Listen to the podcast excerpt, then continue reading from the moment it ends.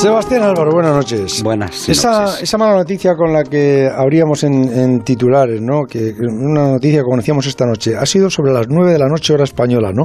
Que tres alpinistas españoles y un peruano han muerto, decían en una avalancha en Perú, pero tú has estado investigando y te dicen que no, no está confirmado que sea una avalancha, sino que podía ser un, accidente. Un accidente a la bajada. A la bajada. De la pinta. Habían, estado, habían, hecho cumbre, iban atados entre ellos, alguien resbala y se, y se despeñan todos. Eh, eh, tiene toda la pinta. Eh, ¿Por, Por, las noticias que nos están llegando. Bueno, la noticia ha llegado a España eh, pues ahora por la tarde-noche, pero el accidente se produjo eh, a la mediodía del domingo. De tres escaladores españoles, Adrián San Juan, Sergi Porteros y Gerard Borrul. ¿Conoces alguno? no, no conozco Hay uno que, que, es el que sobrevive y es el que da la, la alarma, ¿no? Paolo Belmonte. Eh, muere también el guía que, peruano que iba con ellos, un Rubén Darío.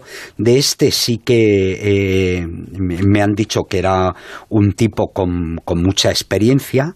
Es una montaña que no es mm, complicada, es una montaña bastante sencilla, 5.150 metros, que para la altitud en esa zona de los Andes peruanos. Le, llaman el K2 de, de Perú Aventuras, no sé qué le digo yo. Es una montaña muy frecuentada. Sí, sí tiene. Las pendientes eh, son, valga la redundancia, bastante pendientes, pero eh, hay una vía normal por la que se sube que no es muy complicada. Eh, esta acordada no subió por la ruta normal, porque he estado hablando con una amiga peruana que, que me ha dicho que, que ese mismo día subieron unos amigos a, a, la cumbre de la montaña y no vieron a, a, esta gente, lo que quiere decir que estaban subiendo por otra ruta diferente. Luego al llegar a la cumbre sí que utilizaron la ruta normal de, de bajar y lo que tiene toda la pinta es que el, lo que tiene toda la pinta es que a la bajada probablemente bajaban en ensamble, si no eran... ¿Ensamble que es, eh, en ensamble quiere decir que bajas con la cuerda, hecha gazas, es decir, cada uno lleva un puñado de gazas y, y, se va... Las gazas que, son, que son cuerda recogida. Cuerda recogida, se lleva en la mano, eh, generalmente para que tú vigilas al que va de delante de, atri, de delante de ti, a ti el que viene detrás y así sucesivamente. Eh, eh, ¿Y por qué? Pero, momento, ¿por qué se baja atado? Todavía subiendo, pero bajar, ¿por qué bajas atado? Pues probablemente mm, porque a lo mejor la gente no es muy experta o probablemente en este caso porque la pendiente de bajada es muy pendiente y a la gente le da miedo. Eh, creo que alguna si uno se caen todos. Eso es. Eh, creo que lo he contado varias veces. Bajar en ensamble, eh, em, aunque parezca a veces que es más seguro, aunque parezca a veces que es más seguro, es más peligroso en realidad. Eh, primero por una razón eh, obvia. Cuando la gente llega a la cumbre, se afloja la tensión necesaria que necesita para estar pendiente. ¿Cómo es la, el, el, monte nevado este de, Perú? ¿Cómo es? Dice que son 5.000 metros. 5.150 metros. Sí, es, es un monte, eh, me han dicho, muy frecuentado porque es un monte que utilizan mucho los alpinistas peruanos para comenzar a aclimatar para otras montañas. La montaña más alta de esta zona es el Huascarán, que es una montaña que tiene, sí, de la Cordillera Blanca, es un montañón de 6.700 metros, es decir, muy cercano a la Concagua, que la Concagua tiene 6.959 metros aproximadamente. Entonces, mucha gente que va al Huascarán o que va a los Guandois, que son montes ya serios, empiezan en esta montaña a aclimatar. Es un monte que se sube y se baja en el día, es decir, que no requiere eh, mucho esfuerzo ni mucha logística y por eso eh, van por aquí. Eh, y luego es un monte sencillo, es una pena porque lo que me han informado es que en toda la historia del Nevado hubo un accidente mortal de un alemán hace dos o tres años que iba solo y, luego este accidente que se ha provocado, que, ha habido hoy. Oye, eh, bueno, no sé, a lo mejor podemos hablar el próximo lunes con, con el montañero español este, que es el que da la voz de alarma, ¿no? Sí, Sí, es probable. Lo que no sé, porque he leído dos cosas, es si él ha sufrido la caída y qué clase de heridas tiene, o estaba abajo desencordado y lo ha visto y ha dado la señal de alarma. Lo que sí que sé es que le han rescatado y le han llevado al, al a Cuaraz, que es como la, el centro de, si, han tenido que asistirle médicamente y llevarlo a algún sitio porque él se ha caído también, ¿entiendes? O no, o a lo mejor mm, de una cosa de estas sales muy tocado anímicamente. Es probable porque ha habido, han movilizado un, un dispositivo de 10 rescatadores. Lo primero que se hace en ese caso es ver qué gente está bien y qué gente está mal los rescatadores cuando han llegado el guía eh, peruano todavía estaba vivo pero en el transcurso de la operación ha muerto porque debía de estar pero ha sido una caída. Se sabe por de, en qué distancia ha sido la caída y ah, eh, he leído en unos sitios 200 metros pero luego hablando 200 metros sí que si está muy pino eh, ya te, te matas claro. aunque sean cinco vamos sí eh, sí, eh, pero no es vertical, es una pendiente, es decir, que es probable que ruedes, pero claro, al ir atado se produce un efecto de, relación de fuerzas que el sistema se comporta de forma diferente. Es decir, eh, es probable que alguien se pare, pero en ese momento que se está parando, tiran de los que vienen debajo y, no viene uno, viene dos y no, tú no puedes parar al, al grupo este.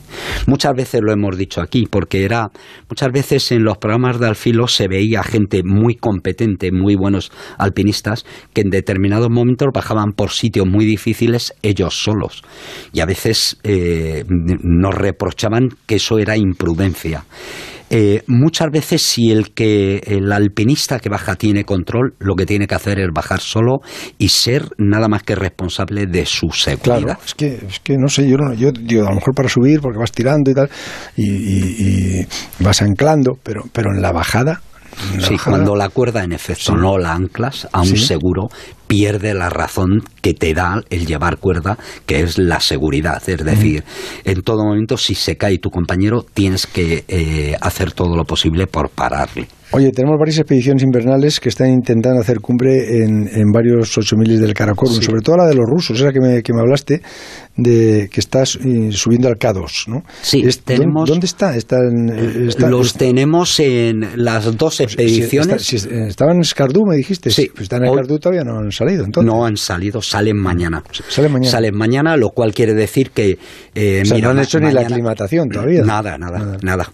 lo cual quiere decir que si salen mañana, mañana tienen un día de jeep largo hasta Escole es decir, un día y luego es ¿Y qué tal carreteras hay desde Escalú no, no, bueno, es, no es carretera, es una, es, un, es una pista que tiene un tramo de unos 20 kilómetros que da mucho miedo que mm. va la zona que va de Joto a Ascole, es de las ¿Por cosas... desfiladeros? Sí, sí, sí, pero en el que cabe un jeep pequeño justo. ¿Y si viene otro enfrente?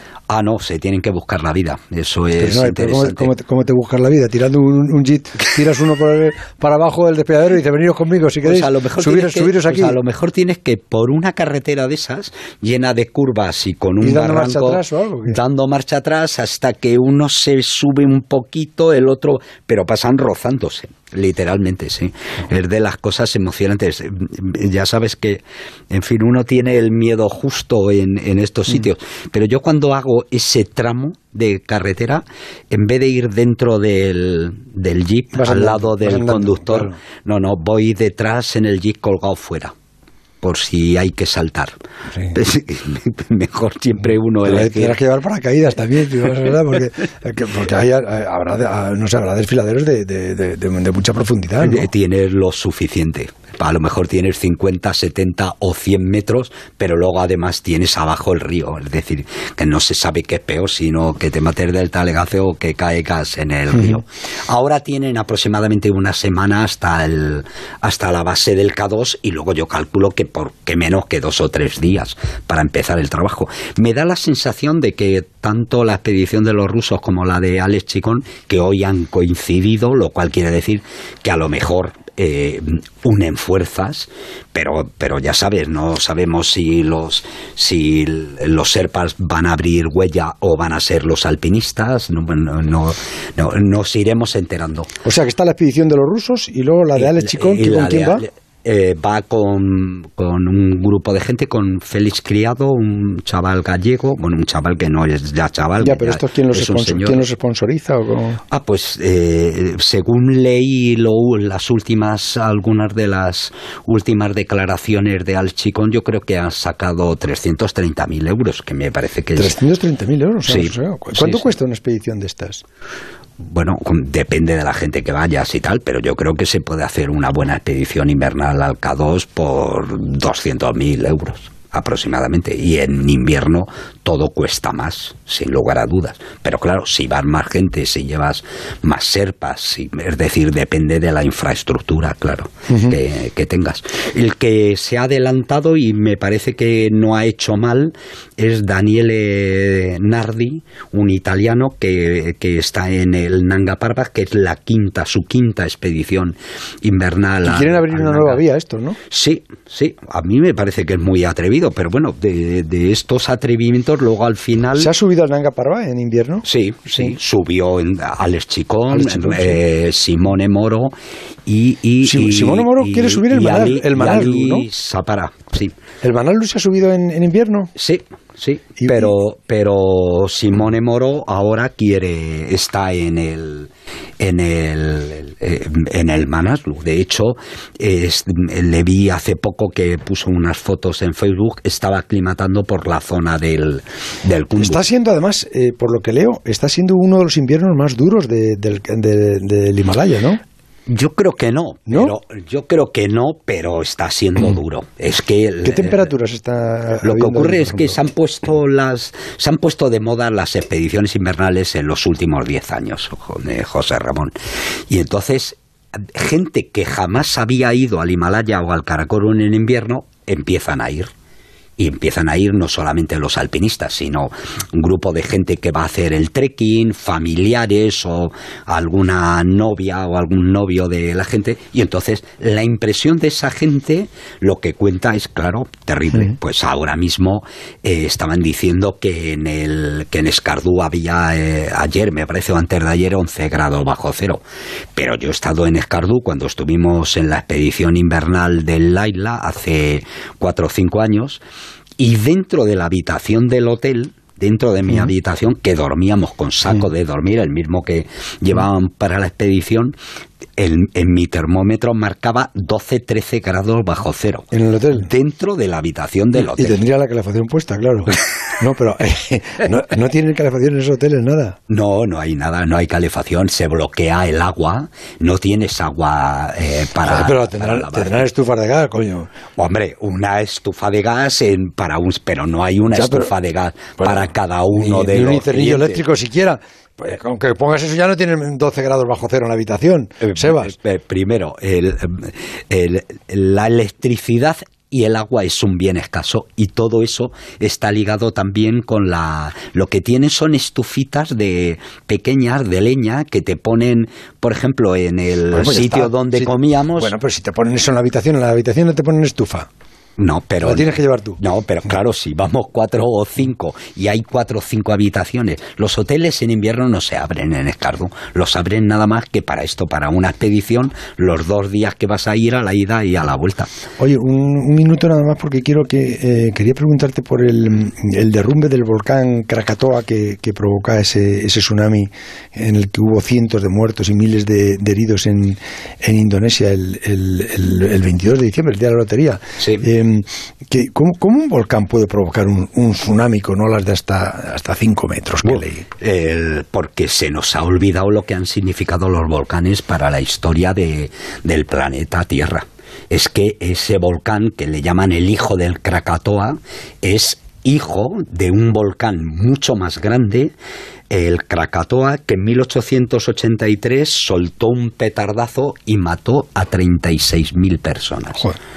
¿En, muchas veces en 1883 con una gigantesca explosión, mandó cenizas a 80 kilómetros de altura, eh, una mole de 800 metros de montaña desapareció literalmente. Oye, ¿y el, Etna, que está en, Italia, que, que, está ahora otra vez, dicen que está en, erupción? En erupción, sí, pero, pero hay riesgo de que, de que pudiera producir un, Una cosa sí, quizás no, porque por el tipo de, de volcán que es, el, Etna es un volcán muy irregular. De hecho, estuve en Sicilia hace muy poco, que estuvimos una semana viendo, es una isla maravillosa, y, estuvimos en una casa rural que era una guía y me dijo, el Etna, porque eh, dije, me hubiera gustado verle activo. Y me dijo, el Etna está a punto de entrar en erupción porque ya le toca. Y en efecto ha sido venir y al mes